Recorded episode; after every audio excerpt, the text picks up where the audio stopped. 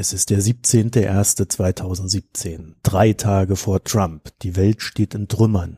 Ulrich, wie geht es dir? Mir geht soweit noch ganz gut. Noch? Ja, man weiß ja nicht. Ne? Also.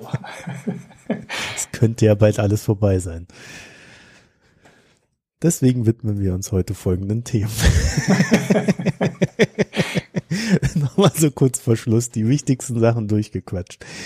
Nein, ähm, Brexit, Oxfam, Länderfinanzausgleich. Das sind so unsere drei ähm, äh, ja, Hauptthemen, will ich ja nicht sagen, aber das sind so unsere drei Themen, die wir heute mal durchsprechen werden. Und ich habe so das Gefühl, wir könnten gleich mit dem Brexit anfangen, denn da gab es ja heute ganz schöne News. Es wird, kurz gesagt, einen harten Brexit geben. Zumindest ist das die offiziell verkündete Absicht von äh, Theresa May, oder? Ja, keine Rücksicht auf die Position der EU. Ähm, es gibt keine halbgehangene Lösung. Hm, mal schauen, äh, was dann da am Ende rauskommt. Also äh, ganz interessant ist ja gewesen, dass er gesagt hat, dass über das Verhandlungsergebnis am Ende sowieso nochmal abgestimmt wird. Also nicht in der Volksbefragung, sondern im Parlament, also im Oberhaus und im Unterhaus. Und das hat das Fund ja direkt mal wieder auf Erholungskurs geschickt, weil direkt an der Börse alle gesagt haben, oh schön, es gibt ja doch noch eine Hintertüre. Das Parlament muss nochmal zustimmen. Aber warten wir mal ab, ähm, was jetzt erstmal bei den Verhandlungen rauskommt. Wir werden sehen. Naja, also die, die, die Hintertür ist ja nicht so ganz ohne, beziehungsweise ist ja auch so ein bisschen so eine taktische Finte. Äh, Ende Januar steht ja die, die Supreme Court Entscheidung an, äh, was äh, das Ding betrifft, ob über, Parag ob über das Zücken von Paragraph 50 nicht vom Parlament abgestimmt werden müsste. Ja, stimmt, das ist ja vorher auch noch. Ne? Mhm. Und äh, sie hat es jetzt so gedreht, dass sie sagt, naja, wir verhandeln erst und äh, dann lassen wir das Parlament darüber abstimmen.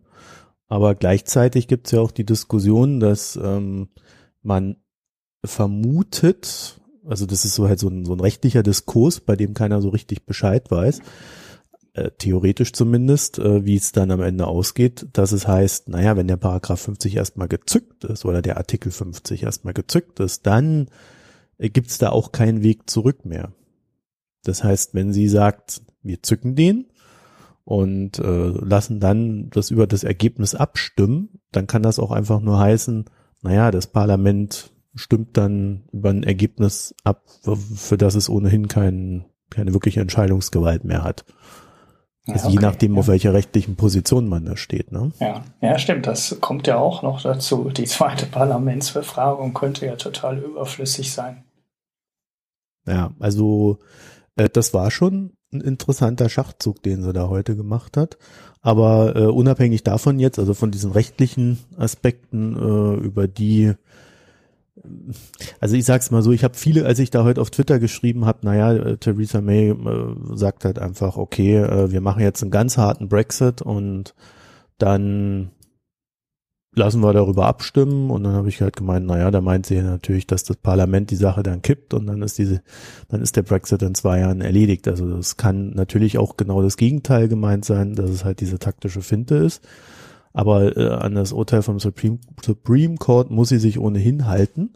Und äh, es, es weiß ja immer jeder, wie, wie das rechtlich so alles auszulegen ist. Äh, ich würde da noch so ein bisschen mich zurückhalten, weil ich das Gefühl habe, äh, in der Sache ist nichts in Stein gegossen, also oder in Stein gemeißelt. Ähm, also wenn, wenn die EU sagt, naja, komm hier, Einigung so und so und dann bleibt ihr drin und fertig, äh, dann könnte das halt auch möglich sein. Das ist dann halt eine politische Entscheidung und keine rechtliche.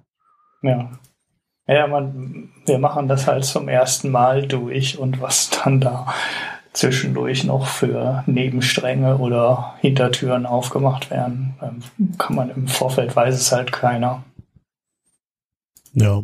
Jedenfalls, sie will äh, die ganz harte Tour, das heißt äh, kein Schengen, kein Norwegen äh, Konstrukt oder ähnliches, sondern komplett raus und irgendwie aber freundschaftlich verbandelt bleiben.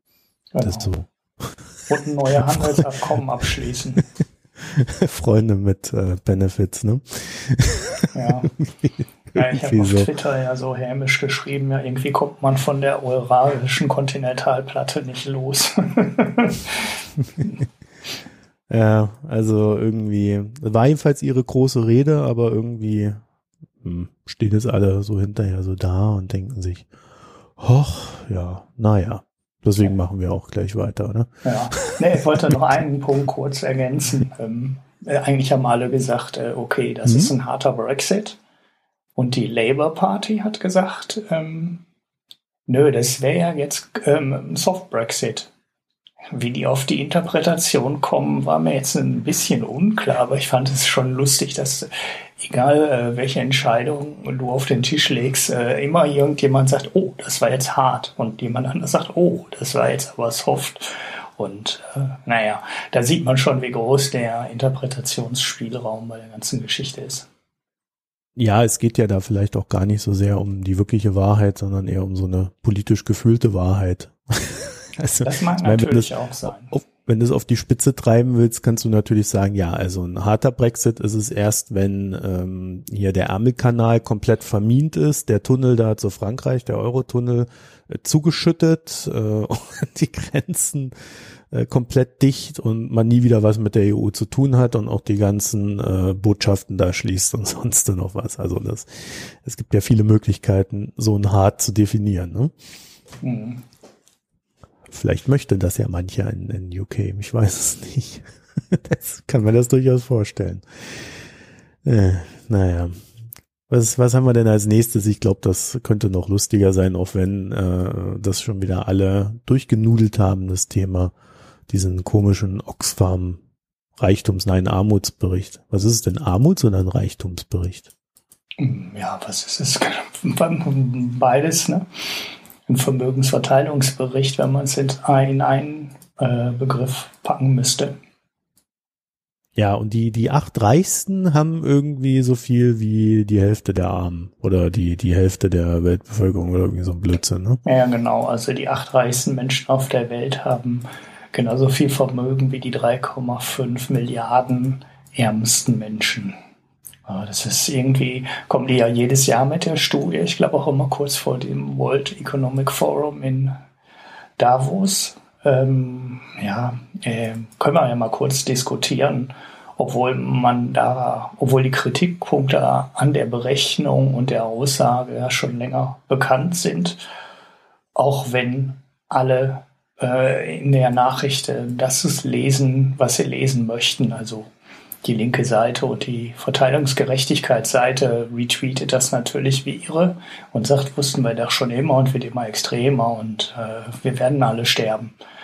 Ähm, ja, und ähm, alle anderen schreiben, also was heißt alle anderen, aber alle, äh, die die Aussage nicht so möchten, die ähm, versuchen dann natürlich die Berechnung und ähm, die Aussage, ja, äh, zu überprüfen und äh, kritisieren die dann auch. Ähm, ja, können wir ja mal durchgehen. Ja, ich dachte, du gehst jetzt da. Ja, ja, ich äh, überlege nur gerade, wo ich anfange. Äh, also an der Armen Berechnung. Natürlich. Hm? Bei den Armen natürlich. Bei den Armen natürlich. Ja gut, fangen wir bei den Armen an.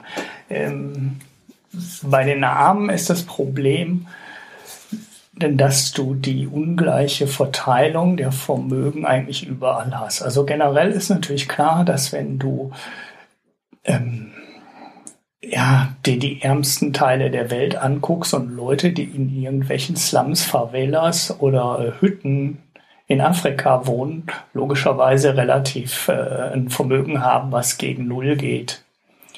Aber was ich daran ganz interessant finde, ist, als ich mir mal die Vermögensverteilung in den USA angeschaut habe, hast du selbst in den USA so 10, 12, 15 Prozent der Bevölkerung, die negatives Vermögen hat.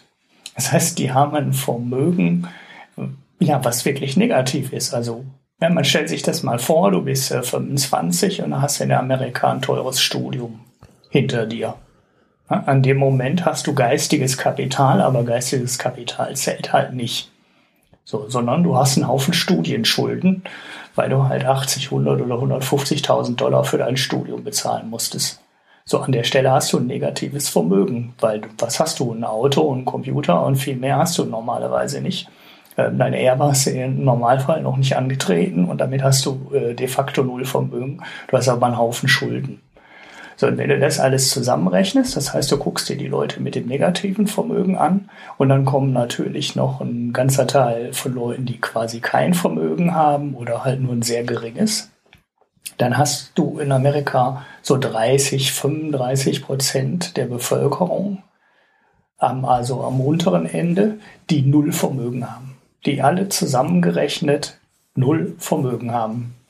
So, und da wenn du das schon bedenkst, dass wir hier über ein reiches Land ähm, reden, kannst du dir vorstellen, ähm, wie so Vermögensverteilungen weltweit aussehen. Das heißt, die, das ist eine Zahl, die prinzipiell immer total verfälschend ist. Das ist extrem schwierig, ähm, aus dieser Zahl, da sind so ein paar, die ganz reich sind und ganz viele, ähm, die nichts haben, da kannst du unfassbar wenig rausziehen, weil selbst wenn du ein Land wie die USA hast, du 35 Prozent, 30 bis 35 Prozent am unteren Ende, die kein Vermögen haben. So, was willst du jetzt mit der Zahl anfangen? Ob du da jetzt ähm, die, den Reichsten dagegen rechnest, weil dann kannst du auch sagen, der Reichste hat mehr Vermögen als die unteren 35 Prozent. Ähm, oder wir könnten auch sagen, ich habe mehr Vermögen als die untersten 35 Prozent in den USA, weil die haben nichts. So, ich habe einen Computer, damit habe ich schon mehr. So, was ist in der, das ist halt das Schwierige an der Aussage, wenn du sagst, die acht Reichen haben so viel wie die äh, ärmere Hälfte der Weltbevölkerung. Ja, bei 35 Prozent bist du aber auch schon in den USA. Und das macht die ganze Aussage, also ähm, man kann auch nichts darüber vergleichen, über die Zeitabläufe und ähnliches.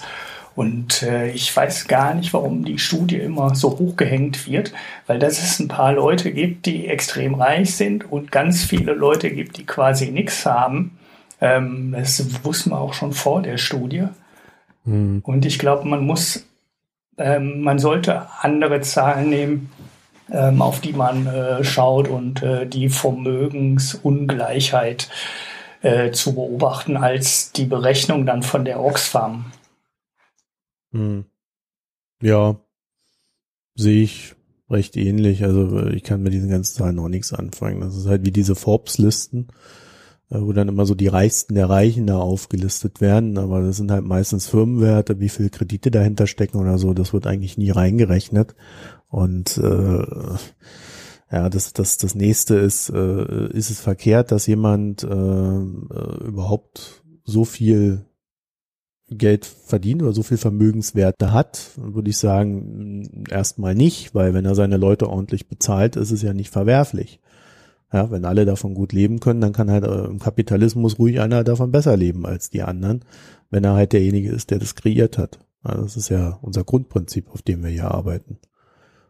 Bloß wenn die alle scheiße bezahlt werden, die Leute, dann, dann muss man das schon hinterfragen, weil dann ist, weil dann kommt sein Reichtum äh, genau daher, nämlich, dass er, dass er die, seine Leute da ausbeutet.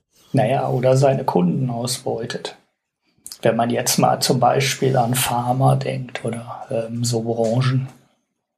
Ist eine Ausnahme, mm, aber. Ähm, ja, das, äh, ja gut, das ist, äh, kannst du auch sagen, die Telekom beutet ihre Kunden aus. Ja, da steckt aber auch keiner hinter, der unfassbar reich ist. Okay, war, war eine Schäuble.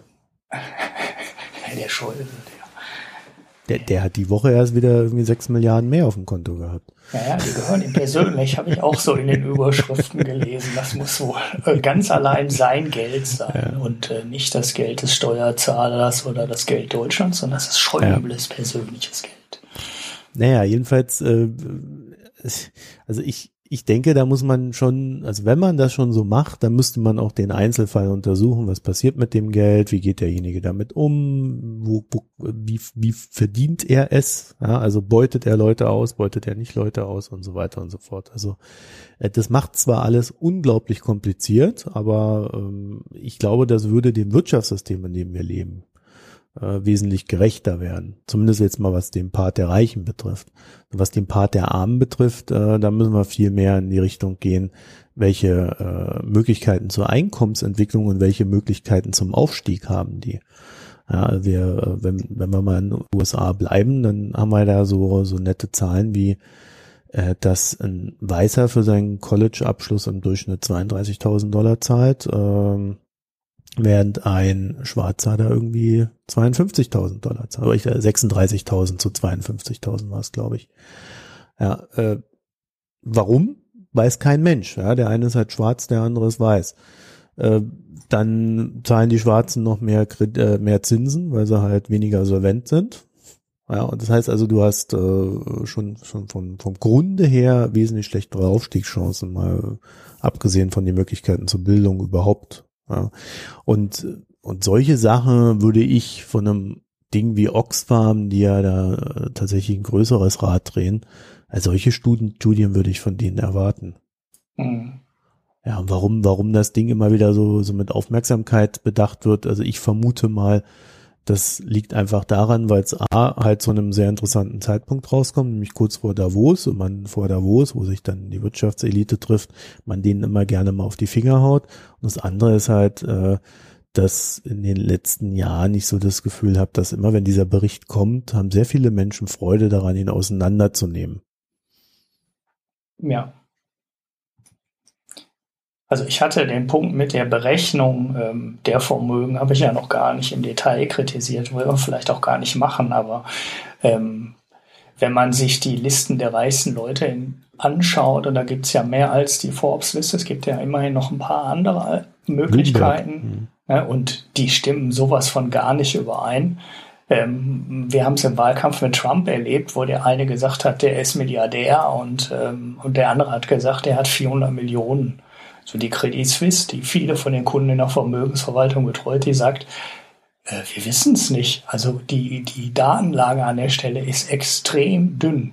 Und genau mhm. das Gleiche gilt natürlich an der, auf der armen Seite auch. Also wer macht den Vermögensstatistiken für Bauern in Uganda? Also wo sollen denn die Daten herkommen?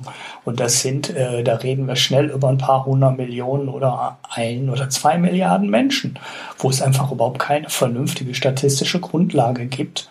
Und ja, Oxfam kann dann aber irgendwie, ohne dass irgendjemand sagt, äh, die Daten sehen so und so aus und äh, ja, können die dann diese Berechnung machen.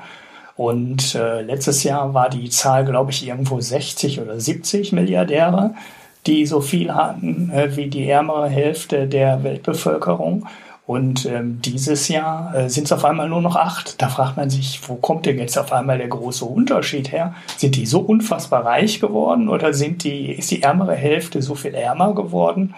Und ähm, ja, das ist. Nee, die äh, Berechnungsmethode hat sich geändert. Äh, hätten sie die gleiche Berechnungsmethode äh, letztes Jahr angewendet wie dieses Jahr, wären es neun gewesen im letzten Jahr. Nicht Ach so, okay, das habe ich gar nicht gelesen. Ja. Welchem Artikel stand das denn? Äh, das war bei der Süddeutschen ah, okay. von dem Herrn Brinkmann. Der hat äh, da irgendwie so ein Zweiseiter geschrieben. Und das war ganz interessant, weil die Statistiken kommen tatsächlich aus irgendeiner Bank herausgeploppt. Ich glaube Credit Suisse oder sowas. Und die haben halt Vermögensstatistiken, damit sie da äh, äh, überlegen oder damit sie da äh, hingehen können und sagen, ah ja, das ist ja ein interessanter Markt, da da wächst der Reichtum, da gehen wir rein, da eröffnen wir Filialen. Äh, also die Zahlen sind noch für was völlig anderes gedacht.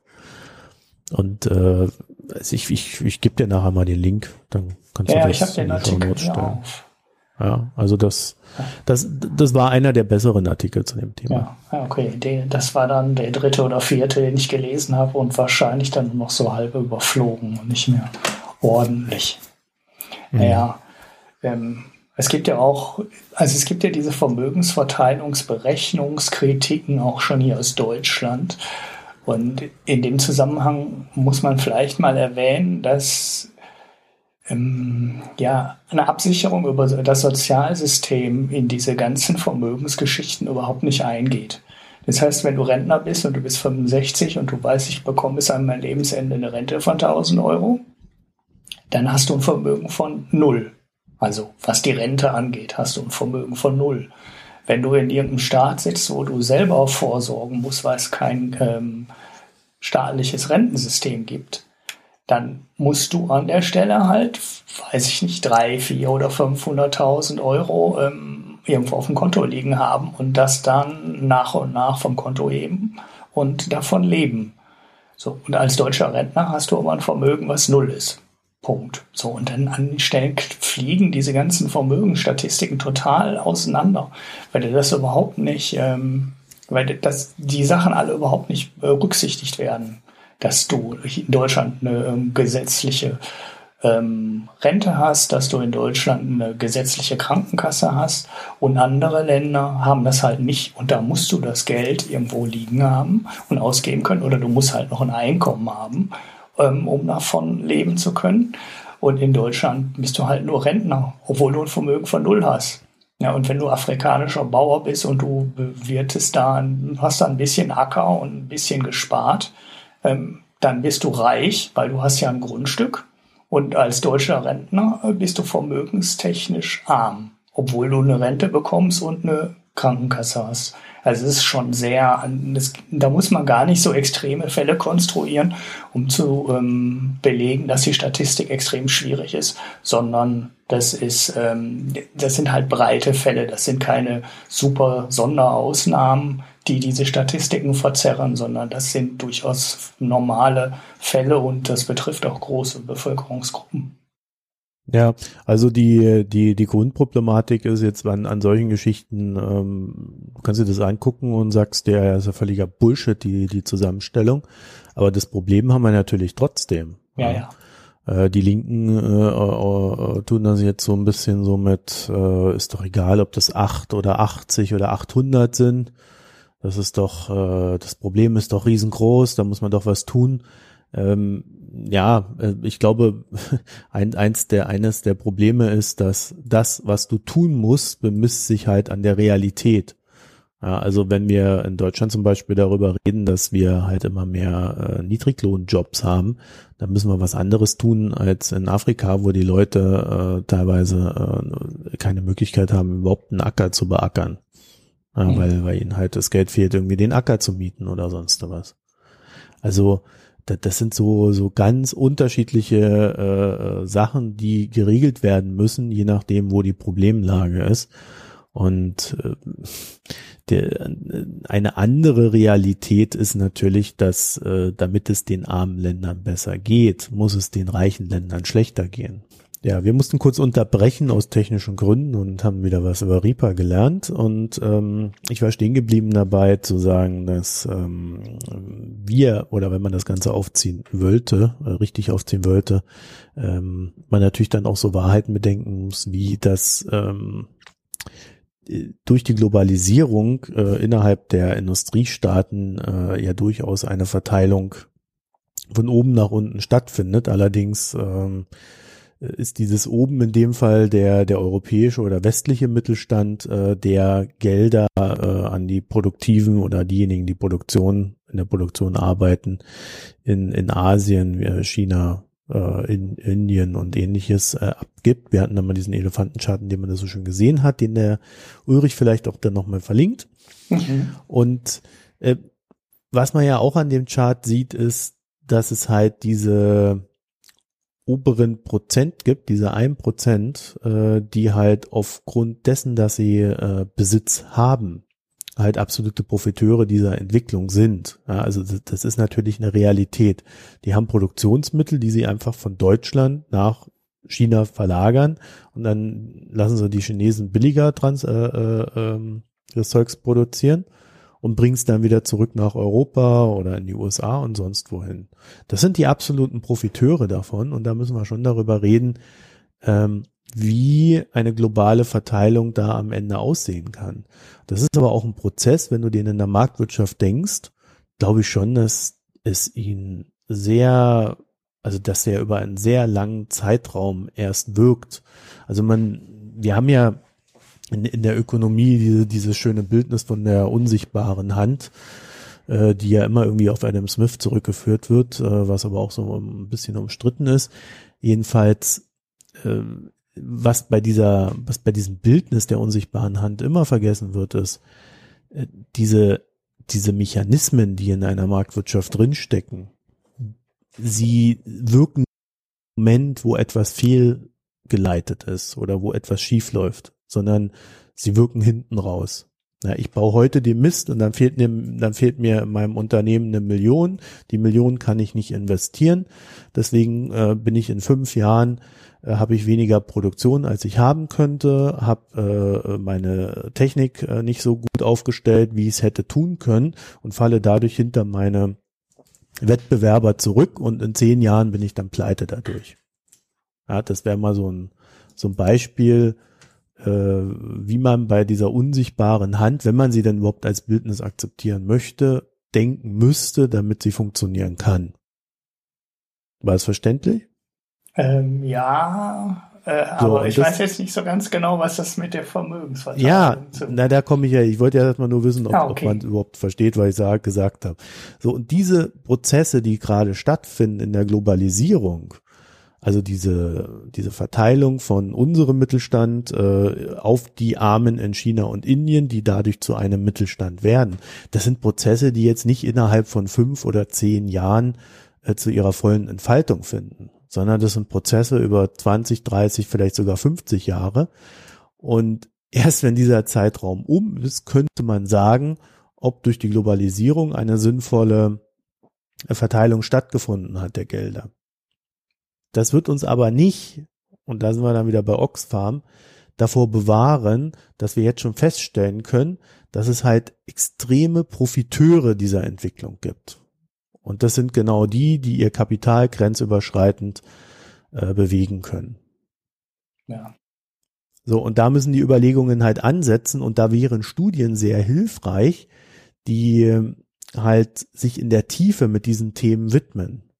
Warum passiert das? Woher kommt das? Wer profitiert davon? Ist das ein Übermaß an äh, Profitabilität, die ja vielleicht schon einem Arbitragehandel äh, ähnelt, weil ne, ich schicke das nach China, lass es billiger produzieren, schick's wieder hin und vertick's den Leuten, äh, die ich vorher entlassen habe. Solche Sachen. Also. Das sind, das sind halt äh, Prozesse, die, bei denen ich den Eindruck habe, dass man mit einem gesunden Menschenverstand schon sehr viel verstehen könnte von ihnen, dass man aber irgendwie das Ganze, also man tut sich irgendwie schwer, das Ganze mit Studien zu hinterlegen mhm. und zu untersuchen. Und warum gerade Oxfam das nicht tut, sondern dann so eine miese Billigstatistik raushaut, die viel Aufmerksamkeit heischt, aber auch jedem, der davon profitiert, so die Ausrede lässt, na ja, das ist ja alles Statistikfälschung, damit muss ich mich ja nicht befassen. Das ist tatsächlich mal eine Frage, äh, die mich dann auch interessieren würde. Ja, die Megareichen ja. haben ja noch einen ganz anderen Vorteil gegenüber vielen Normalsterblichen. Ähm, sie können ihr Geld halt viel, viel weiter streuen und sie können ihr Geld viel ähm, riskanter anlegen. Also ja, das meinte ich ja mit grenzüberschreitend. Ja, ja, also genau, aber in beide Richtungen. Ne? Also nicht nur was die Diversifikation angeht, sondern auch was das Risiko angeht. So, ne, viele Menschen haben halt gar nicht die Möglichkeit, äh, ja, in Venture Capital oder Risikokapital und äh, viel, ein großer Teil hat ja nicht mal die Möglichkeit, in Aktien zu gehen weil du halt nicht in einzelne Aktien gehen kannst oder auch kaum in Aktienindex gehen kannst. Es wird dann zwar mal gesagt, ah, die Deutschen, die sparen ja viel zu äh, konservativ und die kaufen alle nur Anleihen und das ist ja total doof. Aber man muss ja auch realistisch sehen, dass Leute mit 10, 20 oder 30.000 Euro Vermögen ähm, keinen signifikanten Anteil ihres Vermögens in Aktien haben. Und äh, ja, der, selbst wenn man dann in seinem, im Laufe seines Lebens irgendwann mal mehr Geld verdient, dann hat der normale Deutsche halt einen großen Teil seines Geldes in einer Immobilie. Und zwar in Deutschland. Und da ist nichts der diversifiziert, da liegt kein Geld in China oder Indien. Und naja, wenn du mal irgendwann eine Million oder zwei hast, dann kannst du halt anfangen, dein Geld richtig schön zu streuen und auch ähm, in risikoreichere Anleihen zu gehen und auch in Regionen zu gehen, die im mhm. normalen Sterblichen halt gar nicht zur Verfügung stehen. Bill Gates juckt das halt nicht, wenn der irgendwo, äh, ja, ähm, der kann halt so viele Ein-Millionen-Pakete über die ganze Welt streuen, dass äh, der von der gesamten Weltwirtschaft und dem gesamten Wachstum auf der Welt profitieren kann und die Möglichkeit ähm, haben viele Leute nicht. Also vor allem, wenn wir jetzt ja halt über die ärmere Hälfte der Weltbevölkerung liegen, die hat null Möglichkeit davon zu profitieren. Ja. Ja, das wird sich aber auch nicht ändern, wenn, wenn sie kein Geld hat. Ja, ja genau. da beißt sich die Katze dann auch wieder in den Schwanz. Ne?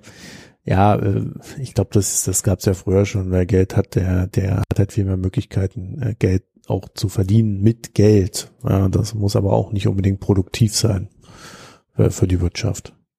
Also das sind, das sind ja dann so die nächsten Probleme. Das hatten wir ja, als wir einen André da hatten, schon mal so als Thema, äh, dass ich, als ich gemeint habe, naja, es gibt halt auch wenig Anreize in die Realwirtschaft zu investieren, weil wir ja genug Möglichkeiten am Finanzmarkt haben. Mhm. Ja, also da kommen wir ja auch immer wieder drauf zurück. Naja, gut, ich glaube, das haben wir jetzt etwas erschöpfender behandelt. Zumindest hoffe ich das. Ich könnte mir auch vorstellen, dass das noch eine interessante Diskussion gibt, wenn sie denn jemand führen möchte. Von unseren Hörern, Hörerinnen und Hörern. Genau. Ab in die Kommentare, wenn ihr meint, es wäre nur Mist erzählen zu dem Thema. Vor allen Dingen sollten viel mehr Hörerinnen mal diskutieren. Machen das so ungern. Immer nur Männer, die uns da kommentieren. Naja. Dann haben wir, glaube ich, als drittes schönes Thema die Elbphilharmonie. Nein, du wolltest doch was anderes sagen. Ja, ja, aber hast du dieses abgefahrene Video gesehen, äh, äh, dass die da mit dieser Lightshow, also dieser Lichtshow da äh, äh, fabriziert haben, die dieses Gebäude äh, wohl macht, wenn irgendwo da drin musiziert wird? Nee, das habe ich nicht gesehen. Nee, muss ich dann schicken. Aber ich hab, da wird irgendwie so der ganze Hafen erstrahlt äh, also äh, irgendwelchen Lichtern. Ohne zu flunkern habe ich mir so ein äh, Cardboard Virtual Reality Brillending gekauft, in das ich mhm. dann das Handy, das Android-Handy meines Sohnes reinstecken werde und dann werde ich mir mal dieses YouTube 360 Grad Video aus der Elbphilharmonie ähm, kaufen, äh, anschauen. Das habe ich mir Das hört sich irgendwie für, für die sehr ungesund gekauft. für die Augen an. Ja, das wird, äh, ich stelle mir einen Eimer daneben. oh Gott. aber ich denke, ich Klassikkonzert wird doch das dreidimensionale Sehen dann nicht so überfordern wie irgendwelche ähm, Actionspiele an der Playstation. Hoffe ich zumindest mal. Ah ja, gut. Also ich hoffe, die 790 Millionen Euro, die der Mist gekostet hat, war es wert. Gleichzeitig kam heute, ja auch just heute, äh, die schöne Nachricht, dass Hamburg künftig nicht mehr in den Länderfinanzausgleich einzahlen wird, sondern äh, künftig Geld entnehmen wird. Mhm. Die Bayern freuen sich. Ja, der Markus Söder hat gleich gemeint, jetzt zahlen wir auch noch die Elbphilharmonie. Mhm. Ja, das war klar, dass das äh, in die Richtung populistisch ausgeschlachtet wird. Naja, hat er ja nicht so ganz unrecht, oder? Ja, er hat nicht ganz unrecht, aber. Also, wenn ähm, man so ein ähm, Ding da baut? Hm? Wenn man ja so ein Ding hinbaut, äh, das dann irgendwie 350 Prozent teurer wird als ursprünglich angekündigt.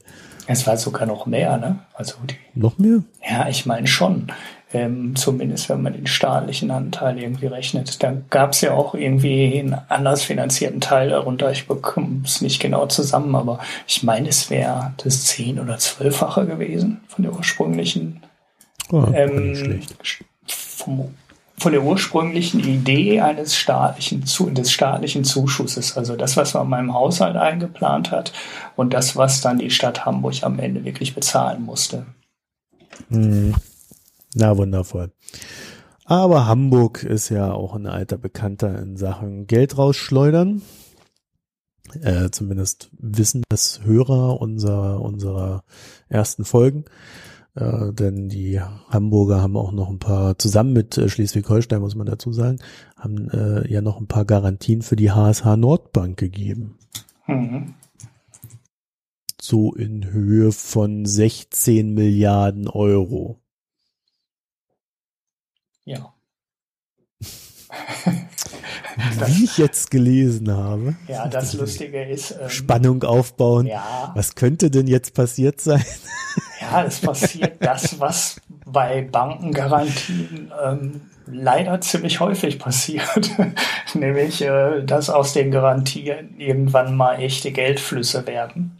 Und äh, ja, bei der HSH Nordbank gibt es jetzt gerade wieder so ähm, neue Berechnungen und neue Schätzungen, wie viel der Kredite, für die der Staat garantieren muss, äh, jetzt im Wert gegen Null gehen. Und es waren vor zwei oder drei Quartalen wurde der Anteil, glaube ich, auf 60 oder 70 Prozent geschätzt, der schlechten Kredite, die jetzt beim Steuerzahler liegen. Und ähm, die Charterraten sind seitdem weitergefallen und wir können eigentlich davon ausgehen, dass der Anteil noch höher wird. Das heißt, die 10 Milliarden, für die der Staat jetzt Garantien übernommen hat, da werden wohl wirklich sieben von ähm, gezogen und unter Umständen, also nicht in Schwarzmaler-Szenarien, sondern in realistischen Szenarien ähm, kann es auch gut sein, dass die Summe komplett gezogen wird. So, naja, das gibt da einen äh, Ökonomieprofessor namens Martin Hellwig, der ja kein Unbekannter ist. Und der hat halt vorgerechnet, dass das wohl so Richtung 17 Milliarden geht. Mhm. Naja, neben halt den äh, Garantien kommt ja äh, noch, ähm, kommen noch ähm, Kapitalerhöhungen dazu, die für die HSH Nordbank äh, schon vollzogen wurden. Das heißt, der Staat hat wirklich schon Geld reingesteckt, damit selbst der gute Teil der Bank überleben kann. Ähm, das Geld ist schon geflossen. Ich weiß nicht, das waren irgendwie so drei oder vier Milliarden, wenn ich es jetzt richtig im Kopf habe. Und ähm, ja, das hat man sich dann immer schön gerechnet, gesagt, wir privatisieren den ganzen Kram ja dann und dann bekommen wir jede Menge Geld wieder zurück. So, aber dieses jede Menge Geld wird halt auch mit jedem Tag weniger, was zurückkommt. Und das Geld, was reingesteckt wird, wird mit jedem Tag mehr.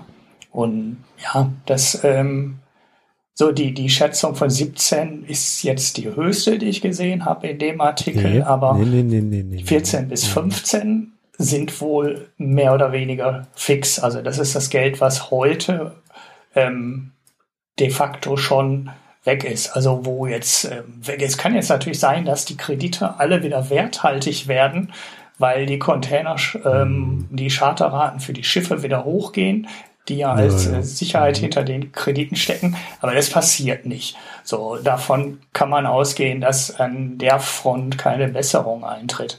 So, und dann ist man irgendwo so bei 14, 15 Milliarden, die heute weg sind, wenn der Stand, wenn sich alles so, wenn alles so bleibt, wie es jetzt ist. Und ähm, wenn das noch eintritt, äh, was man absehen kann, dann kommen halt noch mal drei oder vier dazu und dann ist man bei den 17 Milliarden, die der Hellweg auch nennt. Ja, aber es gibt natürlich auch gute Nachrichten bei der ganzen Sache. Denn man muss es natürlich äh, von der schlechtmöglichsten Seite betrachten und das wären 24 Milliarden, also nochmal eine Zahl hier reinzuwerfen. Wenn nämlich alles, wirklich alles in dieser Bank wertlos wäre, ja, inklusive der Büromöbel, die, sie, die sie irgendwo rumstehen haben. Dann wäre der Verlust 24 Milliarden. Das heißt, alles, was sie jetzt noch irgendwie schaffen, zu irgendeinem Preis zu verkaufen und sei er noch so niedrig, wird diese 24 Milliarden schmälern. Und da ist die Schätzung, dass es 17 Milliarden wären. Das heißt also, der, der Steuerzahler hat äh, potenziell 7 Milliarden Euro gespart. Ja, man, man, muss das nur positiv, alles positiv. Ja, man muss das nur von der richtigen Seite aufzäumen, das Pferd. Und äh, das muss auch der Markus Söder begreifen, der äh, in Bayern ja auch schon mal eine Bank gerettet hat, was ja auch nicht ganz so gut gelaufen ist. Ne? Ja. Wir erinnern uns. Die hat Bayern aber, glaube ich, nur zwei ah, Milliarden gekostet, ne? Oder waren es 1,2? Äh, inklusive, inklusive Rechtsprozesse und sonstiges. Wie viel das am Ende gekostet hat, weiß auch kein Mensch gerade. Da habe ich schon lange nichts mehr drüber gehört. Ja, also. Das ist äh, auch noch nicht abgewickelt, ne? Das ist doch auch noch so eine Bad Bank. Die Hypo Real Estate ist doch Bad Bank und auch noch nicht abgewickelt. Also die Hypo Real Estate wurde meines Erachtens nicht von Bayern gerettet, sondern die Bayerische Landesbank mit der Hypo Alpe Adria und irgendeinem so ganz komischen Deal. Da sind doch irgendwie zwei, drei Milliarden geflossen damals. Ja, stimmt, die Hypo, die Abwicklungsanstalt, die hängt nicht, nicht in den Büchern von Bayern. Ne? Nee. Die hängt zwar in dem Komplex drin, aber das ist, glaube ich, Schäubles Baustelle. Ja, hast du recht.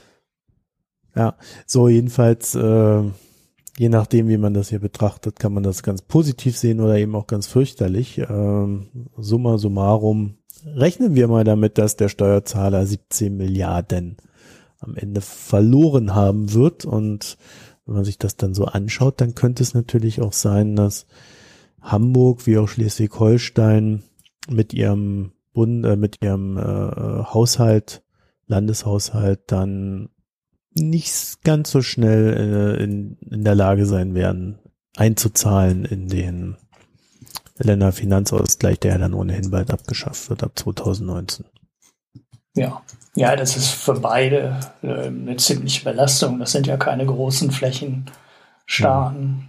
also keine wirtschaftlich starken großen Flächenstaaten wie Bayern oder Baden-Württemberg, die so eine Bilanzbelastung mal ähm, verkraften könnten.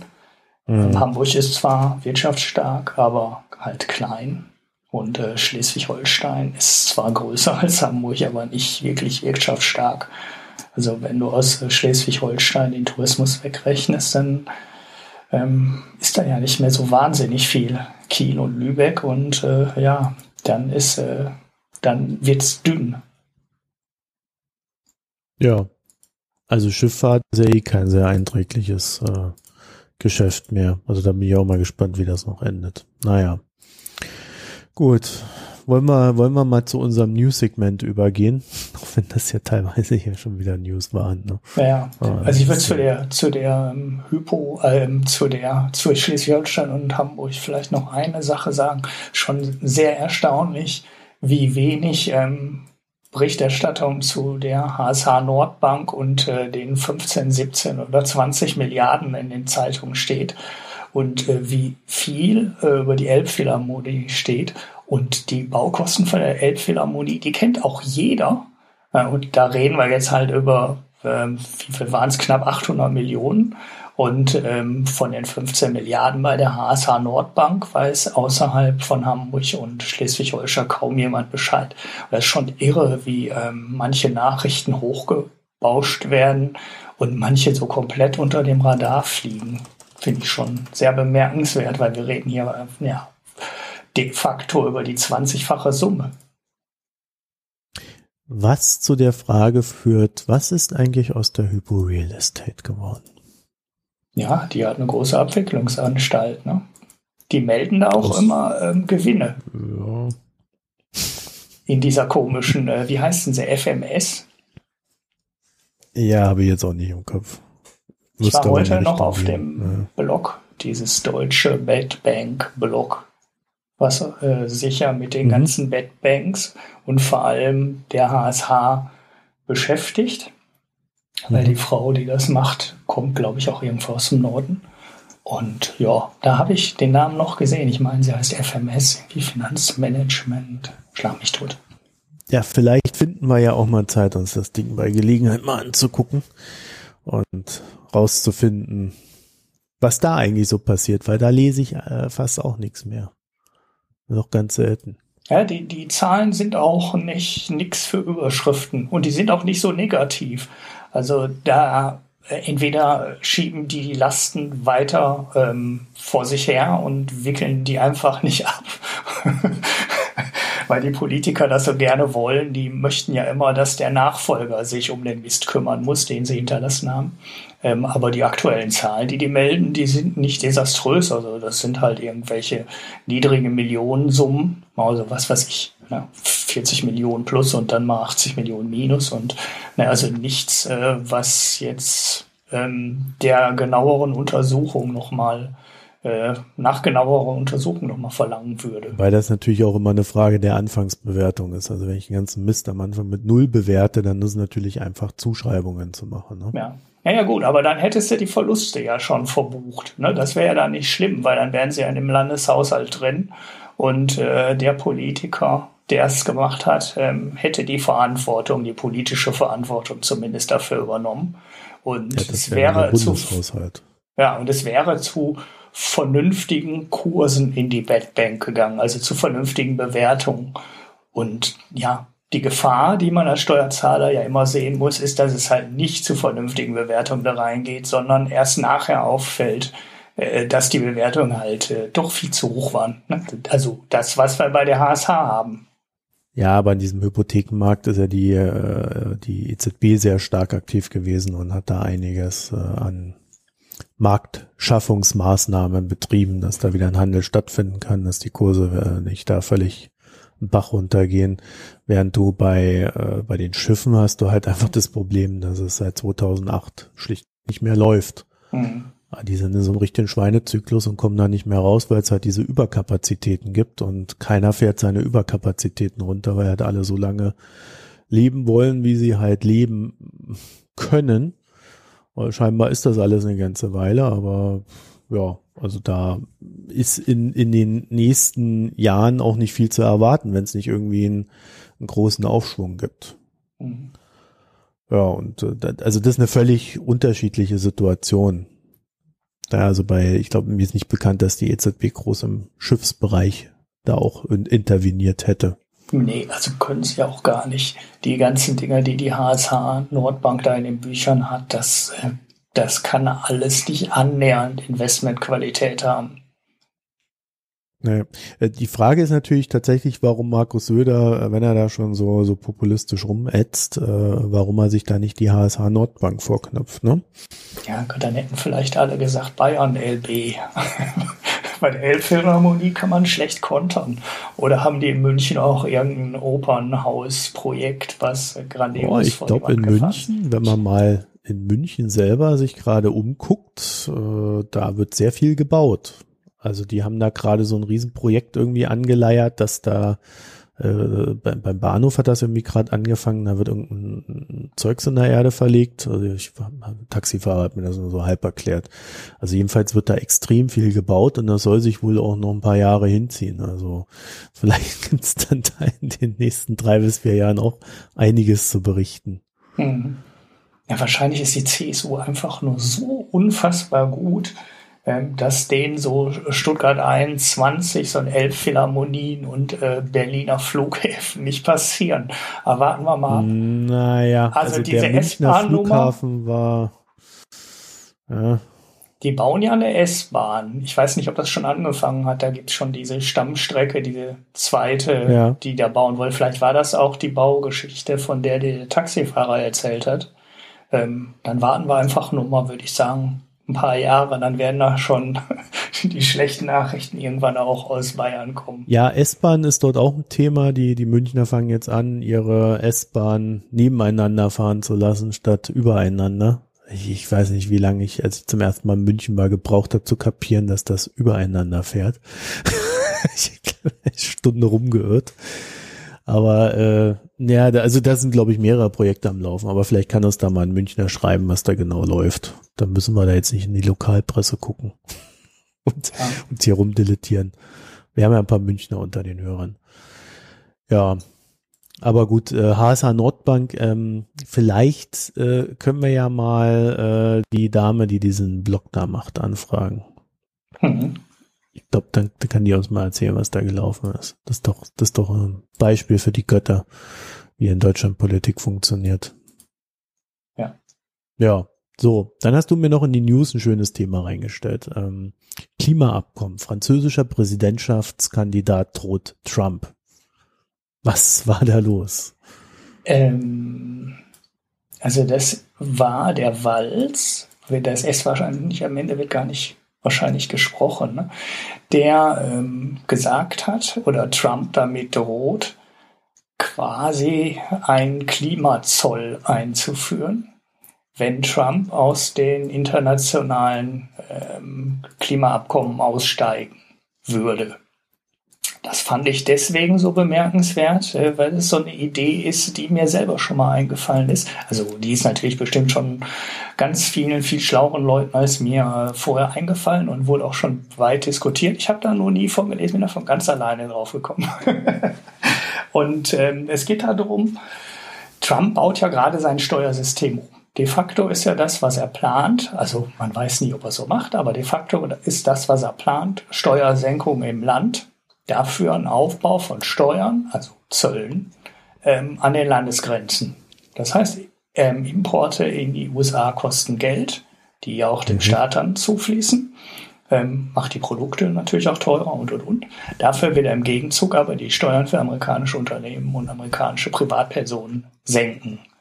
So eine ähnliche Geschichte könnte man sich ja in Europa auch vorstellen. Wir haben hier in Europa das Problem, dass wir gerne Energieverbrauch besteuern würden. Also wir möchten Energieverbrauch teurer machen, damit weniger CO2 ähm, erzeugt wird und in die Umwelt geblasen wird. Ne? Klimaerwärmung.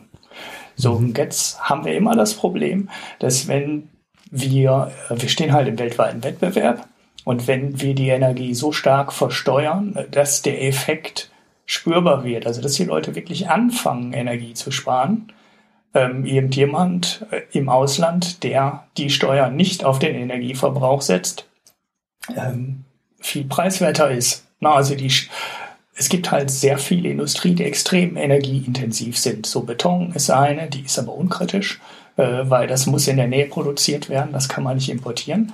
Aber das Zweite, äh, wo ganz ähm, real Gefahren drohen durch zu hohe Steuern, ist die Aluminiumindustrie und ist auch die Eisen, ähm, ja, Eisenverhüttung oder auch Kupferverhüttung. Das sind Sachen, die extrem viel Energie kosten. Und wenn du hier in Deutschland anfangen würdest, äh, sinnvolle oder in Europa anfangen würdest, da sinnvolle, spürbare Steuern draufzulegen, also Energiesteuern draufzulegen, an der Stelle ist jeder im Ausland oder außerhalb von Europa sofort wettbewerbsfähiger. Und deshalb wird die Besteuerung der Energie hier nicht weiter hochgezogen. Also man hat halt Angst davor, also wenn man den Energieverbrauch bei äh, Stahl, bei der Stahlerzeugung so besteuern würde, wie wir unser ähm, Benzin besteuert haben, dann wird der Stahl halt äh, massiv teurer werden und dann wird keiner in Europa mehr Stahl produzieren. Das würde alles nur noch aus dem Ausland gekauft. Da, da geht gar kein Weg dran vorbei. Also da würde dann kein Weg dran vorbeigehen. Und das Einzige, was wir eigentlich machen könnten, um die Energiesteuern in Europa hoch zu, weiter hochzusetzen, also mehr Energie zu besteuern und weniger zum Beispiel andere Sachen wie den Lohn. Ähm, da müsste man dann aber an den Grenzen dafür sorgen, dass der Energieverbrauch auch wieder besteuert wird. Also sprich, die Steuer an der Grenze ist halt ein Zoll. Dann müsste man dann hingehen und sagen, äh, wir steuern einfach an den europäischen Grenzen, also an den Außengrenzen der EU, äh, den Energieverbrauch, der in den Produkten steckt. So einfacher wäre natürlich, man würde eine weltweite CO2-Steuer machen, aber die kriegen wir sowieso nicht. Also ich wüsste nicht, wie diese Idee, die seit 20 Jahren im Raum steht, irgendwann mal umsetzbar, äh, um, also wie die irgendwann mal umgesetzt wird. Da werden immer Leute ausscheren und die werden dann die energieintensiven Industrien bekommen. So.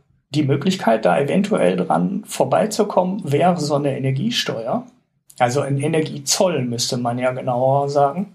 Und das fand ich ganz interessant, dass es jetzt äh, meines Wissens nach den ersten Politiker gibt, der äh, über so eine ähm, Idee nachdenkt und die mal formuliert.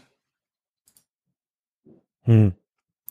Also äh, jetzt unabhängig der Sinn, unabhängig, unabhängig von der Sinnhaftigkeit dieser äh, Steuern, weil du kannst ja immer sagen, okay, dann droht man dem, dann, äh, dann macht er eine Gegendrohung und äh, wenn es ausartet, dann macht man halt gegenseitig Zölle und Steuern und sonst noch was. Äh, ich glaube, das ist die richtige Methode, um, um mit Trump zu reden. Mhm.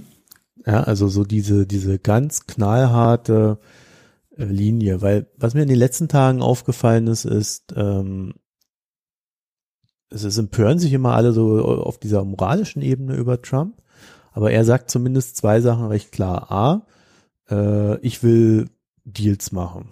Und B, ich lasse mir natürlich nicht in die Karten schauen. So, wenn du das jetzt mal so aus, aus der wirtschaftlichen Perspektive äh, betrachtest, wie werden Verhandlungen geführt, dann ist es eigentlich im Regelfall so, erst einigt man sich, dass man sich einigen möchte und dann ähm, beginnt man äh, sich gegenseitig zu behaken und Drohgebärden aufzubauen und, und was weiß ich noch alles. Ja, da gibt's ja richtige äh, Strategen für solche, für solche Sachen, auch wenn ich Trump jetzt nicht unbedingt für den besten Strategen halte. Äh, ich denke schon, dass er schlichtweg Deals machen will. So, äh, wenn er also, wenn man ihn also in Richtung ähm, NATO äh, drängen, also dass er die NATO anerkennt, dass er äh, bei CO2-Abgaben mitmacht oder bei äh, beim Klimaschutz und sonst was, ähm, da muss man halt einfach knallhart verhandeln und zwar mit Drohgebärden und allem, was dazugehört. Und das sieht dann vielleicht alles ein bisschen arg schmutzig aus. Wir haben aber in Griechenland gesehen, dass unsere Politiker da durchaus zu in der Lage sind. Ja. Also, äh, das ist jetzt nichts, was denen ist, fremd ob sie dazu in der Lage sind, wenn auf der anderen Seite die Wirtschaftsmacht Nummer eins auf der Welt ähm, steht mit äh, 340 Millionen Einwohnern und nicht irgendwie äh, ein kleines Land am Rande. Ja, dann steht aber plötzlich Europa da. Ja, also dann ist doch die, das ist doch äh, der beste Anreiz, äh, dass Europa wieder auf einmal erkennt, oh ja, zusammen haben wir echt einen Vorteil. Ja, und den nutzen wir jetzt. Okay, dann steht Deutschland vielleicht im Zentrum von Europa und äh, hat den größten Einfluss, hat halt auch dann die größte Wirtschaftsmacht. Aber äh, das ist, muss ja alles nicht zum Nachteil sein. Ja, und äh, das sind halt, das sind halt so Sachen, wenn du die über fünf bis zehn Jahre denkst, äh, dann könnte Trump äh, quasi das Erweckungserlebnis für Europa gewesen sein. Aber äh, das fand ich eigentlich das hauptsächlich Interessante an dieser Aussage, dass es scheinbar jemanden gegeben hat, der aus meiner Sicht jedenfalls kapiert hat, dass man mit Trump ganz anders umgehen muss als mit Obama. Das ist keine äh, ganz rationale äh, Freundschaftsbeziehung, in der man äh, halt so miteinander spricht, was man so miteinander macht und dann trinkt man noch ein Bier und gut ist, sondern da wird jetzt halt knallhart verhandelt. Und es gibt halt schon Sachen, wo Europa nicht gut aussieht, ja. Äh, sei es, dass es darum geht, wer zahlt in die NATO ein, sei es, äh, dass es darum geht, wer zahlt wie viel seines BIPs für Rüstung und solche Geschichten. Äh, ja, also da hat Trump ja tatsächlich einen Punkt. Bloß wenn du das natürlich äh, politisch denkst, dann ist es halt so, in dem Moment, wo die Amis sagen, ja, wir wollen, dass ihr da mehr macht, dann haben die Staaten, die dann mehr machen, auch mehr Macht. Das heißt, das ist so ein, so ein nicht sehr einseitiges äh, Ding, was wir da jetzt gerade sehen. Und das, das, die Art von Trump äh, stellt da völlig neue Anforderungen an die Art der Betrachtung. Man muss das Ganze nämlich viel wirtschaftlicher betrachten.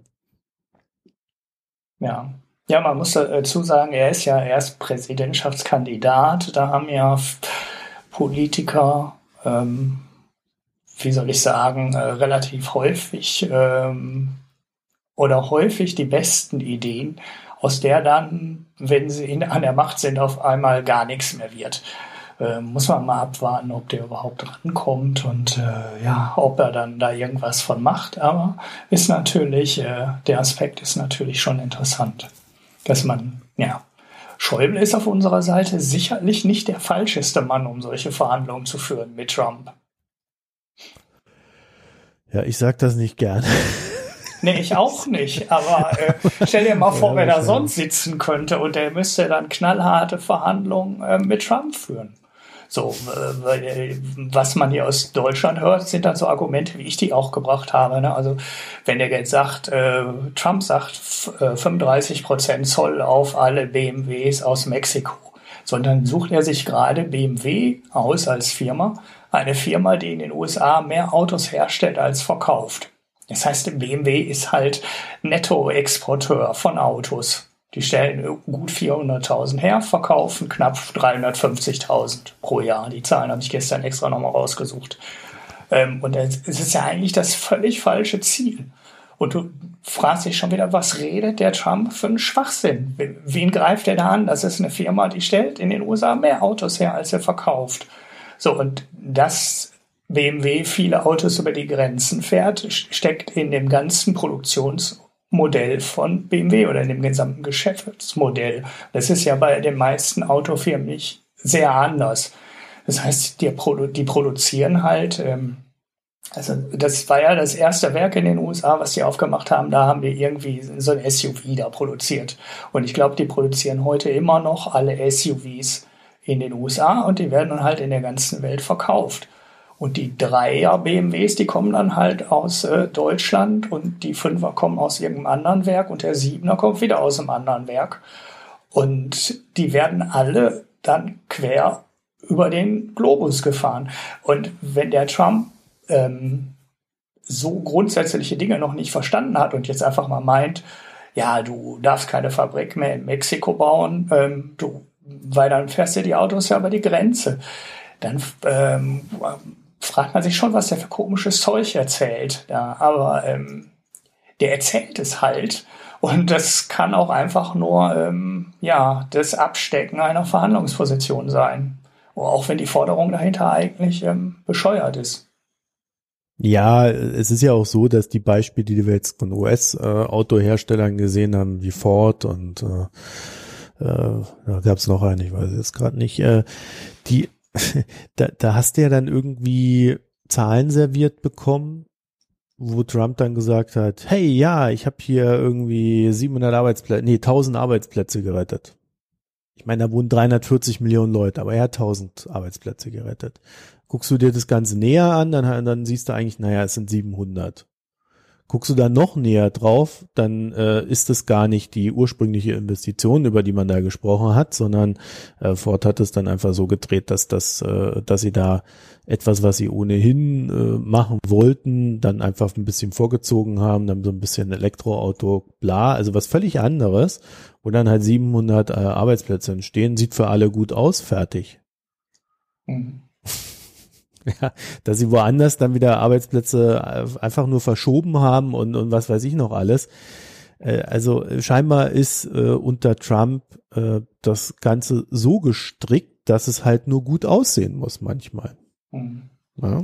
Ja, aber ich weiß nicht, wie der die Nummer mit den Zöllen gut aussehen lassen will. Also ich, ich verstehe die Forderung dahinter überhaupt nicht. Das weißt du. Nein, das Ergebnis muss ihn gut aussehen lassen. Ja, aber wie soll das beim Zoll gut aussehen? Wenn denn das Auto 35 Prozent mehr kostet dann in den USA, sieht das dann gut aus für den Trump? Nein, aber es geht doch nicht, es geht doch darum, dass äh, äh er, er sagt doch, er will Jobs in den USA schaffen. Ja. ja? So, und äh, er stellt sich dann halt hin und sagt, ich habe tausend Jobs geschaffen. Ja, das reicht ihm, um gut auszusehen. Äh, das heißt also, du kannst bei jedem Ding mit ihm irgendwie dealen, dass er gut aussieht. So, also muss BMW irgendwie Produktion ein bisschen verlagern, an irgendeinem Standort äh, Arbeitsplätze schaffen, an einem anderen äh, wegverlagern, vielleicht noch ein paar Runden in Mexiko drehen und sagen, okay, wir produzieren jetzt hier zehn, Auto zehn Autos weniger, dann sieht das schon gut aus. Ja. Ja, ja, oder also ich, ich meine, die Lösung, ja. die Lösung kann recht simpel sein. Sie muss nicht einer Realität entsprechen. Sie muss nur gut aussehen. Das sind zumindest die Signale, die wir momentan haben. Aus ja. den Deals, die er schon als seine reklamiert hat. Ja, ja, Show. Er ist halt ein Showmensch. Ja, äh, normalerweise würde man halt sagen, äh, man, man bemisst Erfolg in Arbeitsschaffung in Prozent, ja. Also mhm. Arbeitslosenquote oder so. Mhm. Ist in den USA zwar auch ein schwieriges Thema aufgrund der statistischen Herangehensweise, aber ähm, ich glaube, äh, unter Trump wären solche Zahlen, äh, müssen wir, müssen wir quasi mehr oder weniger äh, äh, selber dann als das Thema befördern. Er wird sich einfach nur mal hinstellen, so hier 1000, da 1000, da 500, hier hab alles ich gemacht. Also die Strategie da, die er da fährt, ist eigentlich schon ziemlich klar. Das ist mhm. so das, was er macht, weil er macht das schon. So, und jetzt äh, nochmal zurück zu diesen äh, äh, Franzosen hier. Äh, also, ich finde das schon, schon interessant, weil man, wenn man dann halt so herangehen würde und sagt, ja, okay, dann machen wir halt eine Steuer, ist doch gar kein Problem, Donald, komm, wir einigen wir uns. Äh, ich glaube, Merkel ist da auch rational genug dafür. Ja, äh, abseits dieser ganzen äh, Öffentlichkeit, die jetzt wesentlich rauer wird, äh, kann ich mir schon vorstellen, dass sie dann halt mit äh, Trumps äh, Nebenleuten äh, ganz in Ruhe die Deals aushandelt. Er macht dann halt einen großen Zampano und äh, alle kommen gut weg dabei. Mhm. Und diese, diese harte Linie, die, die äh, der Franzose hier äh, angefangen hat, äh, die könnte dabei helfen. Ja. Ja, ich, ich fand die Energiesteuer ja auch, äh, also du findest jetzt den Aspekt mit möglichen Verhandlungen von Trump den interessanten. Mhm. Ich fand ja die, generell die Idee eines Energiezolls interessant, weil das Problem ha hat äh, Europa ähm, ja an, mit allen Ländern. Also China ist ja genauso. Viele der energieintensiven Industrien und arbeitsintensiven Industrien sind ja schon dahin abgewandert. Und äh, ja, wenn du den Punkt arbeitsintensiv mit dazu nimmst, hättest du eigentlich auch noch eine, ähm, wie soll man sagen, noch ein Argument mehr dafür, ähm, an den Grenzen Zoll zu nehmen. Da können wir übrigens auch noch mal einen äh, Artikel zu verlinken, der sogar in der FAZ erschienen ist. Den habe ich gar nicht in die News reingeworfen. Ähm, fünf Gründe für mehr Protektionismus. Dass so ein Artikel überhaupt äh, in der FAZ erscheint, ist schon relativ äh, überraschend. Aber man kann natürlich ähm, mit äh, Zöllen und, und weniger Wettbewerb auch natürlich was erreichen. Die, das Problem in der politischen Betrachtung von so Nummern ist ja auch immer, dass äh, sowas wie Freihandel und weltweiter Wettbewerb und die Vorteile, die dadurch entstehen, halt sehr langfristige Vorteile sind. Und die Vorteile, die du durch Zölle und Protektionismus hast, die wirken immer sehr kurzfristig. Du kannst halt Arbeitsplätze halten, ähm, du kannst Industrie am Leben erhalten. Und äh, ja, ähm, langfristig bringt das natürlich nichts oder, oder sehr wenig, weil irgendjemand anders dafür halt bezahlt und die Produkte nicht besser werden und die Produkte nicht preiswerter werden. Aber kurzfristig funktioniert das natürlich. Und Trump hat, macht maximal für acht Jahre Politik, ähm, vielleicht auch nur für vier. Und äh, die ganze ähm, Protektionismus-Diskussion kann sich für ihn halt ähm, positiv entwickeln, weil du wirst die negativen Effekte nicht so wahnsinnig stark spüren. Also wenn er jetzt wirklich 35 Prozent ähm, auf alle Autoimporte macht, dann werden die Amerikaner halt äh, bestimmte Modelle von BMW nicht mehr kaufen können, weil die nicht in den USA produziert werden und äh, für die 5000 Stück wird BMW da auch keine Förderung oder keine ähm, Fertigung für aufnehmen. So, das wird einfach nicht passieren. Die haben eine Fabrik, aus denen fällt am Ende ein Automodell raus oder vielleicht zwei oder drei. Aber genauso wie jetzt aus der amerikanischen Fabrik nur drei Modelle rausfallen, fallen die aus den anderen Fabriken auch nur raus. Und so ist die ganze Industrie organisiert. Und das würde dann dazu führen, dass wenn die die Kosten umlegen, kriegen die Amerikaner halt äh, eine eingeschränkte Auswahl an Autos. Ähm, was, das ist dann sogar ein relativ kurzfristig, äh, relativ kurzfristiger Aspekt. So, dann wird es irgendwelche Märkte geben, die dann, also irgendwelche Teilmärkte geben, die dann nicht mehr so wettbewerbsintensiv sind, wie sie es jetzt sind. Und dann, also der SUV-Bereich wird es dann nicht sein, weil dann halt BMW äh, die SUVs in den USA herstellt. Aber vielleicht gibt es dann keine SUVs von VW mehr, weil die halt in Mexiko nur hergestellt werden oder nur in Deutschland. Oder irgendwelche Toyotas, die nur in Japan hergestellt werden. Und dann gibt es in Amerika zu vernünftigen Preisen halt nur noch die Autos zu kaufen, die in Amerika produziert werden. So, und wenn dann nur noch GM oder irgendjemand anders ein bestimmtes Modell herstellt, dann können die ihre Preise erhöhen und dann verdienen die sich halt eine goldene Nase in diesem Teilbereich des Marktes, weil er nicht mehr so wettbewerbsintensiv ist. So, das sind die Auswirkungen, die du dann halt äh, mittel- und langfristig irgendwann mal spürst. Nur ähm, für vier Jahre Trump ist das Versprechen, ähm, an den Grenzen Zoll zu nehmen und dadurch Staatseinnahmen zu generieren und die Steuern für äh, die Privatleute und die Unternehmen zu senken. Eins, was für ein paar Jahre lang gut gehen kann. Naja, also äh, ich würde mal an der Stelle nicht vergessen, dass Zölle, vor allen Dingen Strafzölle äh, auf staatlicher Ebene, sind ja immer eine zweiseitige Angelegenheit. Also wenn der eine Zölle gegen irgendwas erhebt, dann erhebt der andere im Regelfall auch Zölle gegen irgendwas.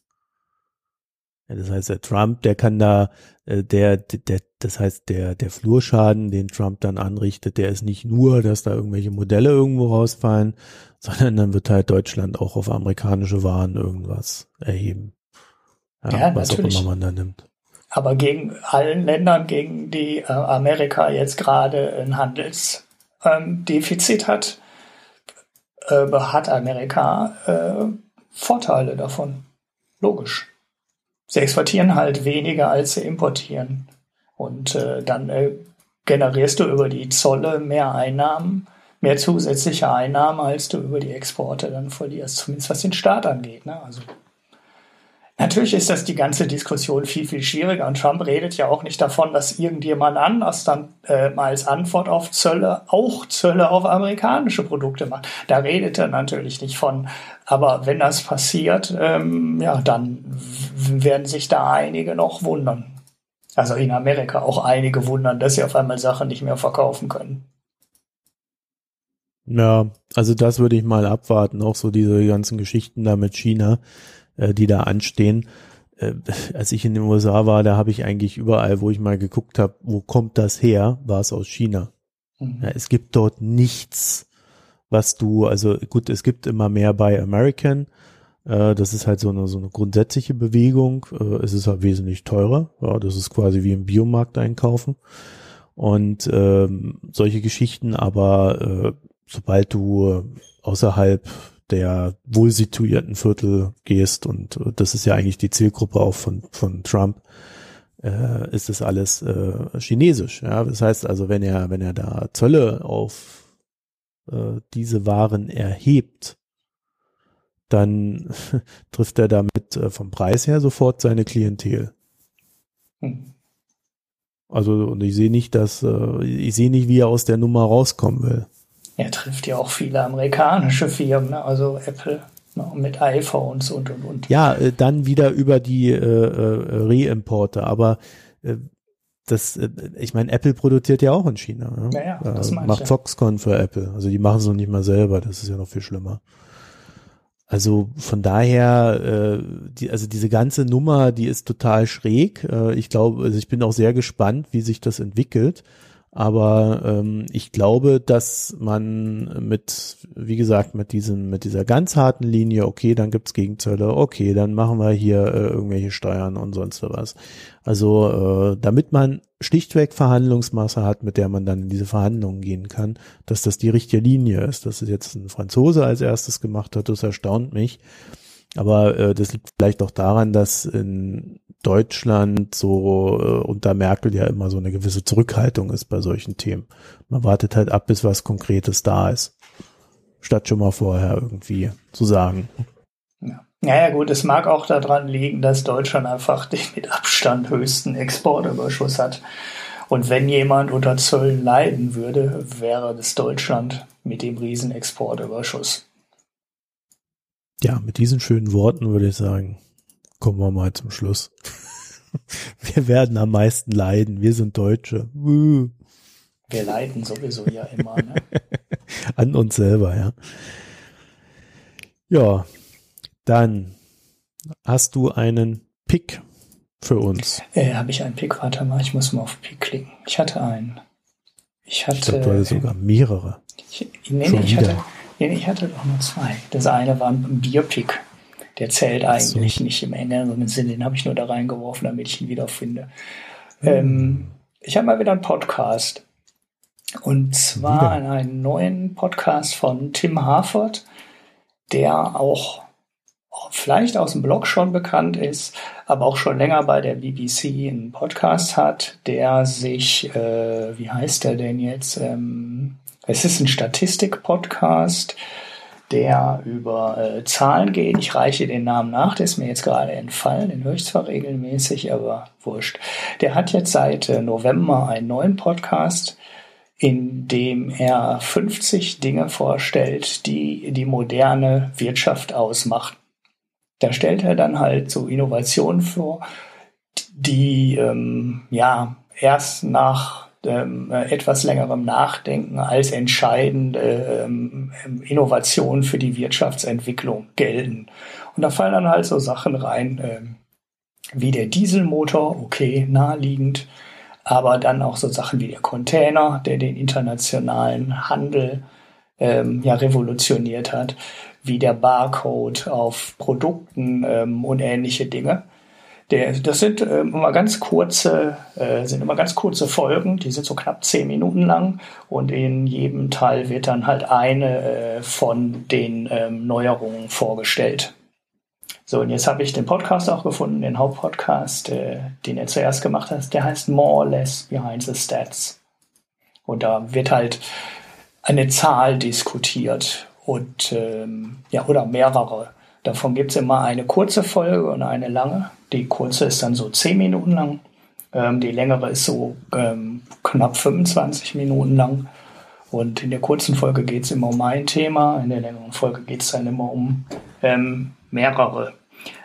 Leider hat der Podcast, also dieser Stats-Podcast, dieser More or Less Podcast, sehr schlechte Show Notes. Man sieht eigentlich nur die Überschrift und äh, ja, so drei, drei, vier Wörter zu den Themen was bei den kurzen Folgen hilft, weil da nur ein Thema rankommt. In den 25 Minuten Folgen hilft es aber überhaupt nicht, äh, weil wenn man dann das Thema hat, was nicht in der Überschrift steht, äh, findet man dann auch nie eine alte Folge wieder.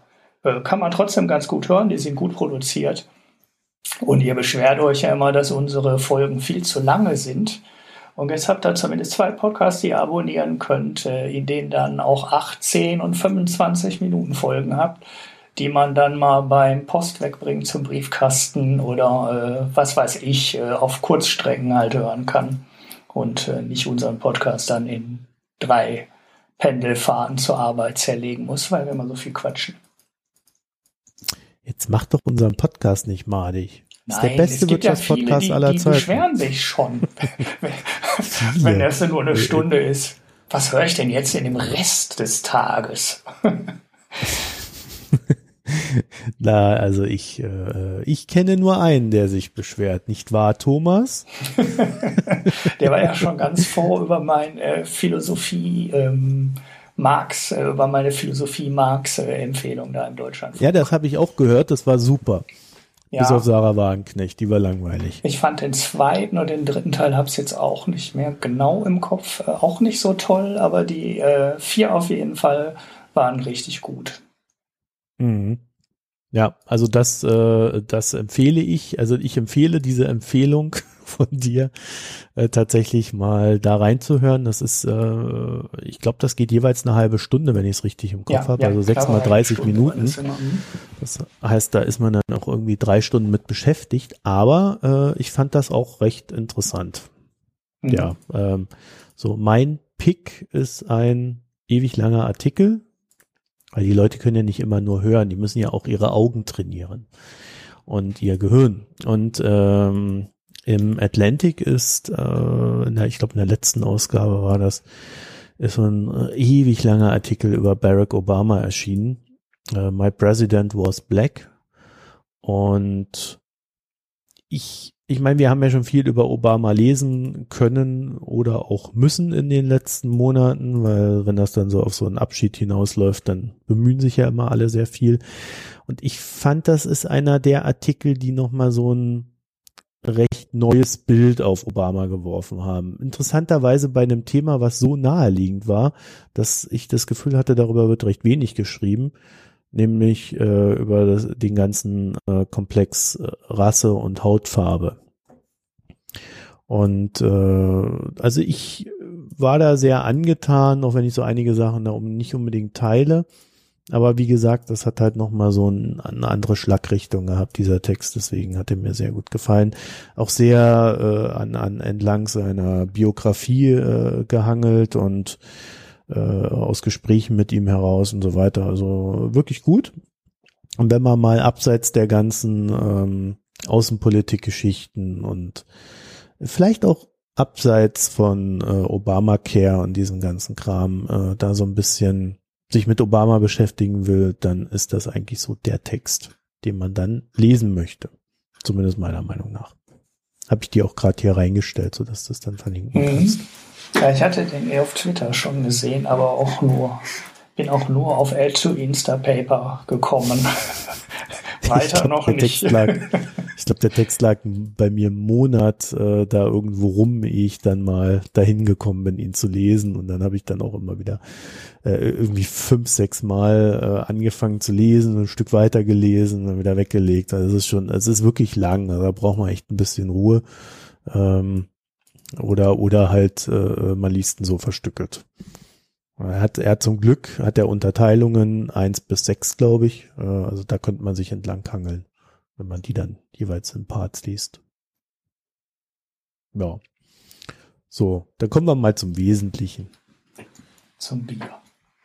Zum Bier. Hast du denn ein Bier getrunken? Ja, nachdem ich letzte Mal gepasst habe, hatte ich jetzt wirklich mal wieder eins, das mir ein Bekannter mitgebracht hat aus dem Bayerischen Wald. Ähm, Weil er weiß, dass du hier darüber sprechen wirst. Nö, das ich, na, weiß der, der sich einen Podcast macht? Nein, ich glaube nicht. Ähm, und das ist, äh, war ein dunkles Bier. Ich muss jetzt mal kurz nochmal nachschauen, wie es heißt. Äh, das kriegt man, glaube ich, so als Normalsterblicher. Also hier zumindest nicht. Das muss man wohl mitbringen. Das war so ein 5 Liter Partyfässchen. Und äh, das Bier hieß äh, Wilderer Dunkel von der Brauerei Eck. Wo die auch immer sind, äh, weiß ich nicht genau. Ich weiß nur, dass er im Bayerischen Wald im Urlaub war. Und Böbrach. Halt Eck Böbrach heißen die. Böbrach. Aha. Wo auch immer das ist. Da kenne ich mich überhaupt nicht aus. Da war ich in meinem ganzen Leben noch nie. Ähm, ja, das war halt so ein dunkles, ähm, sehr malziges, normal starkes Bier. Zumindest wäre es mir nicht aufgefallen. Also es stand draußen auf dem Balkon und wir haben dann immer nur abgezapft. Deshalb hatte ich die Flasche nicht vor mir und konnte lesen, was drauf steht. Ähm, sehr mild, relativ wenig Hopfen, halt malzig, ein dunkles, ein dunkles bayerisches Bier halt. Ähm, ziemlich gut. Kann man auf jeden Fall trinken. Ich weiß jetzt nicht, ob es auf der Flasche genauso gut schmecken würde wie aus dem Fass. Ähm, ist nicht so sensationell gut wie das Weltenburger Barock Dunkel. Ähm, aber ähm, wenn man in der Gegend ist oder das Bier kriegen kann, kann man auf jeden Fall zugreifen. Mhm. Ja. Gut. Ich habe äh, mir gestern extra für euch noch ein Bier gekauft. damit ich hier, hier meiner Pflicht walten kann. Und zwar ein belgisches äh, Lindemanns äh, Pescheres. Das ist ein Pfirsichbier. 2,5 Prozent und es schmeckt, rate mal. Nach Pfirsich. Nach was? es, schmeckt, es, schmeckt, es schmeckt nach Pfirsich. Äh, hat so ein bisschen so einen Limonaden-Flair. Mhm. Aber mir hat's tatsächlich ganz gut geschmeckt. Also äh, vor allen Dingen, äh, das hat ja wirklich recht wenig Prozente. Das heißt, du kannst das so ein bisschen auch gut trinken. Ist leider so ein bisschen klein, die Flasche. Äh, 25 Zentiliter. Ähm, ja, also mir hat das ganz gut geschmeckt. So als äh, äh, Feierabendbier geht das, glaube ich, gut durch. Und vor allen Dingen kannst du ein bisschen was trinken, ohne dass du gleich äh, völlig angeschickert bist. Mhm. Ja, ich kenne das Kirschbier von denen. Das äh, bekommst du. Ja, äh, Kirsche mag ich nicht. Also Krieg heißt das dann. Krieg? K-R-I-E-K. Kommt mir bekannt vor. Ähm, ja. Das kriegst du dann in Südholland und in Belgien äh, relativ normal in den, ähm, ja, wenn die Bierauswahl größer als fünf Biere ist, dann steht dieses Kirschbier eigentlich immer dazu. Und mit ein bisschen Glück haben sie auch das Erdbeerbier dann noch. Aber das ist die Pfirsich-Version, habe ich noch nie gesehen. Interessant. Ich bin gerade auf der Website, die haben ja noch richtig viele. Uh, mit Basilikum. Ui. Cassis. das, das stand aber nicht da in meinem Regal hier. Spontan Basil. Das muss Basilikum sein. Außerdem ist es eine grüne Flasche. Das ist Basilikum. Interessant, interessant. Na, ich weiß ja nicht. Basilikumbier. Jedenfalls das Pfirsich hat mir sehr gut geschmeckt. Also wenn man so eine so eine Sommerlimonade sucht, die nach Bier schmeckt, das ist äh, tatsächlich super. Mhm. Vor allen Dingen ist es nicht so süß wie wie meistens die Limonaden. Ja, es geht dann wahrscheinlich so ein bisschen in Richtung Fassbrause, ne? Ich gucke gerade hier das, äh, gucke hier gerade dieses Kirschbier durch, aber das hat auch nur 3,5 Prozent. hatte ich gar nicht richtig im Kopf. Ja, ist doch gut. Ich dachte, das hätte ähm, den relativ normalen Alkoholgehalt von Bier. So hatte ich das im mhm. Kopf, aber es hat doch äh, dann nur so zwei Drittel. Ich sehe gerade, es hat natürlich noch äh, einen Nachteil, dieses Bier, da ist Zucker drin. Mhm. Wie, wie, in einer echten Limonade, das ist natürlich nicht gut. Mhm. Ja, das haben Pui. die, das machen die aber da e- überall. Also diese ganzen starken belgischen Biere sind immer alle mit Zucker auf, ähm, also um den Alkoholgehalt hochzubekommen, hauen die halt mehr Zucker rein. Das wird dann natürlich ja, also sinnvollerweise in Alkohol umgesetzt, ne, weil Zucker will ja keiner trinken. ähm, aber äh, dass die äh, Zucker reinmachen, ist ja normal und Früchte und so. Die Deutschen waren ja immer sehr stolz darauf, dass sie sowas nicht machen, aber es ist einfach nur dumm, weil da kann man halt auch schöne Biere mitmachen. Ja gut, aber Zucker will ich da nicht drin haben. Seit ich diese Zuckerdoku gesehen habe, bin ich da ja völlig völlig schockiert. Ja. Was Zucker betrifft. Ui. Das wäre auch nochmal ein Pick, die Zuckerdoku. Mhm. Ich glaube, ja, auf Deutsch heißt die zuckerfrei. Habe ich da schon mal von erzählt, von der Zuckerdoku? Ich kenne die auf jeden Fall. Ich glaube, hier im Podcast haben wir noch nicht davon erzählt. Ne? Mhm. Ja, also die, ich glaube, ich, ich, ich weiß gar nicht mehr, wie sie hieß. Ich meine Zucker, irgendwie Zuckerdoku versucht das gerade rauszufinden. Hier aus Australien kam der Film. Äh, also die, die Zuckerdoku, die war halt äh, voll verzuckert, heißt das. Mhm. Also das ist so ein, so ein australischer Schauspieler, der äh, der sich sehr sehr gesund ernährt, ja, weil er vor seiner Freundin angeben wollte und dann sie geheiratet hat und sich dann immer gesund ernährt musste oder wollte, ich weiß es nicht. Jedenfalls äh, hat er dann irgendwie so den Test gemacht, was passiert denn, wenn ich jetzt das, was ich so an Kalorien zu mir nehme, durch gesunde, also jetzt nicht irgendwie die Schokolade oder so ersetze, sondern durch äh, diese vermeintlich gesunden Sachen. Ja, durch äh, Smoothies und äh, diesen ganzen Kram. Mhm.